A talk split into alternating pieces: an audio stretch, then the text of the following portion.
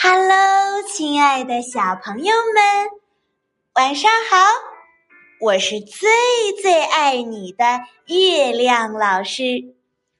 今天呀，月亮老师还要给宝贝们讲你们最喜欢的西游故事。今天是大闹天宫的第二集。上次我们说到呀。天兵天将来到了花果山，而猴子们也做好了迎战的准备。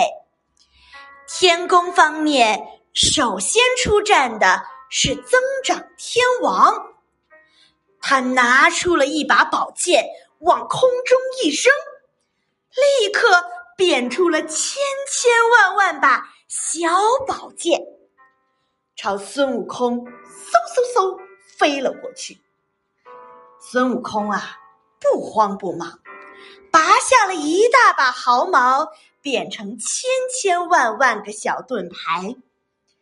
剑碰到了盾牌上，都被挡了回去。持国天王见了，赶紧弹起琵琶，小猴子们顿时晕头转向，连孙悟空也站不稳了。多闻天王举起宝伞，嗖嗖嗖，孙悟空和小猴子们都被吸进伞里去了。哈哈哈哈哈哈！四大天王得意的笑了起来。不好，伞破了！多闻天王嚷道：“原来呀，孙悟空把金箍棒变成一个大钻头，把宝伞钻了个窟窿。”小猴子们全都逃了出来。趁持国天王不注意呀，孙悟空一把抢过他的琵琶，乱弹一气。这下子连持国天王自己也被弄晕了。广字天王见几个兄弟都输了，赶紧放出巨蟒，想缠住孙悟空。这条巨蟒。可真难缠！孙悟空和他斗了好久，也没有制服他。诶，巨蟒头上是什么呀？孙悟空仔细一看，原来是一颗宝珠。他飞身上去，一把摘下了宝珠。巨蟒瘫倒在地，变成了一条死蛇。四大天王灰溜溜的逃走了。李天王没有办法，就只好奏明玉帝，请来了二郎神。二郎神是玉皇大帝的外甥，长着三只眼睛，能识天地万物，能照妖魔鬼怪。他手里拿着利刃，也会七十二般变化。和孙悟空的本领啊不相上下，两个人斗了三百多回合都不分胜负呢。孙悟空打累了，变成了一只麻雀，飞上了树梢。二郎神摇身一变，变成了一只老鹰，扑向了麻雀。麻雀一头扎进水里，变成了一条鲤鱼。老鹰跟着变成了一只鱼鹰，就这样，两个人从天上斗到水里，又从水里斗到天上，谁也制服不了谁。玉帝在云头观战，可急坏了。这个时候，太上老君走上前说道：“陛下不必着急。”让我来助二郎真君一臂之力呀！说着，他就从怀里呀掏出了金刚镯，朝孙悟空打了过去。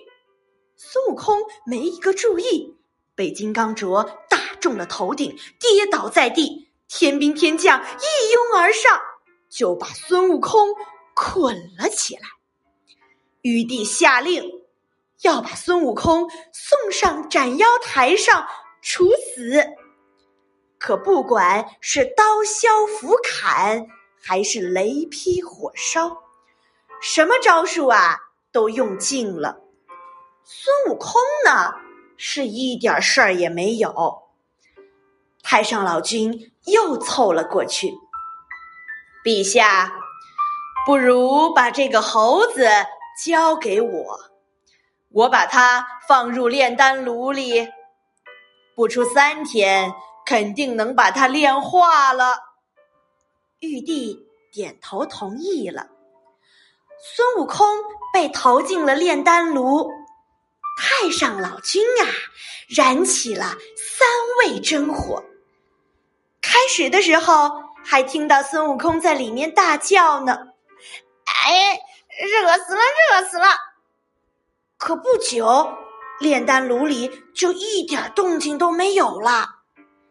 看来那妖猴已经化为灰烬了。熄火，开炉。童子打开炉门。只见到炉子里面两颗金光闪闪的圆珠，妖猴已经被炼成金丹了。太上老君大笑起来，伸手去取金丹，却被咬住了手指。哎呀，疼死了！原来孙悟空不但没死，还练出了一双火眼金睛。孙悟空踢倒炼丹炉，直奔凌霄宝殿。孙悟空啊，抡起金箍棒就把凌霄宝殿砸了个房屋倒塌。从那以后，不管是天上还是地下，神仙还是妖怪，提起孙悟空的名字都胆战心惊。而他大闹天宫的故事。也就流传开了。好了，宝贝儿们，惊险又刺激的大闹天宫就给你说到这里啦。不知道你是觉得孙悟空太坏了、太调皮了，还是会觉得他很厉害、很勇敢呢？你喜欢孙悟空吗？为什么？可以告诉叶阳老师吗？好了，宝贝儿们。今天的晚安故事呀，就说到这里啦。晚安，做个好梦，明天见，拜拜。